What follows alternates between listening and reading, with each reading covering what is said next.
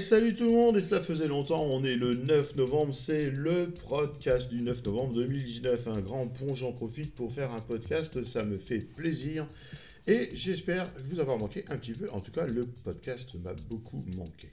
Euh, aujourd'hui, un truc hyper euh, inquiétant, un article de ShopLab qui nous dit que 70% du web n'est pas accessible. Alors, on sait très bien que ce que nous voyons n'est que la partie émergée de l'iceberg, mais pensez bien que les personnes en situation de handicap, elles, ne voient qu'un tiers de ce que nous voyons nous. Plus de 70% en effet des sites ont des problèmes qui les rendent inaccessibles. Les personnes malvoyantes abandonnent deux transactions en ligne par mois. En gros, deux transactions sur les trois qu'elles faisaient certainement.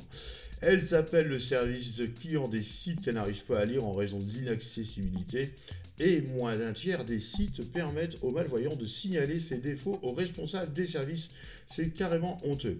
Euh, Shablab propose aussi des conseils pour rendre le texte plus accessible.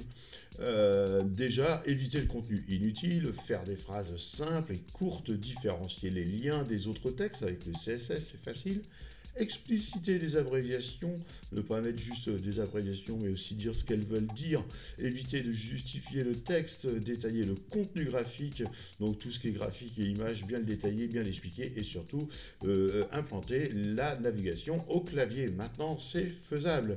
C'est clair qu'on est encore loin du compte pour une norme qui devrait être obligatoire, notamment dans le service public qui est toujours et encore à la ramasse.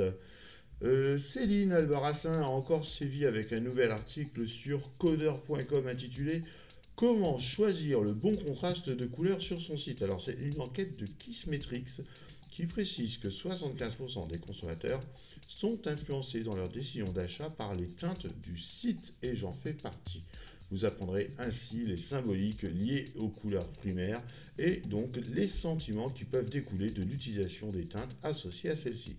Enfin, Céline vous présentera quelques outils pour mieux choisir les teintes de vos sites. Faites une recherche sur les articles de cette nana qui est vraiment hyper prolixe. Tiens, on va rester dans la famille IPFix avec son complice Sébastien Turbé qui nous rappelle lui aussi dans Codeur comment traquer une URL avec les UTM de Google. les UTM, ce sont des petits, euh, des petits bouts de texte qu'on met au bout des URL qui permettent de mesurer l'impact d'une campagne AdWords, d'un réseau social ou d'un produit ou d'un lien d'un point de vue personnel. Je les ai déjà utilisés dans d'autres contextes permettant de différencier aux yeux de l'analyste qui va éplucher les analytiques des sites sur lesquels je passe. Moi, je leur mets carrément UTM euh, source égale, euh, n'hésitez pas à m'appeler, UTM média égale au 0662, etc. bref. Ainsi que pour Codeur, vous êtes venu sur son site depuis mon podcast, je vais ajouter UTM source égale le podcast sur le lien menant à l'article. Comme ça, ils verront qu'on leur renvoie du lien.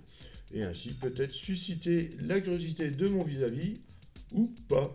Et j'ai déjà bien fait pire et avec de très bons résultats. Voilà pour le podcast du jour qui est toujours hébergé pour 6 euros par mois chez IPFX, l'instant pub. Je vous souhaite un bon week-end. On est toujours le samedi 9 novembre cette fois. Il est 15h01. Prenez soin de vous. Tchou tchou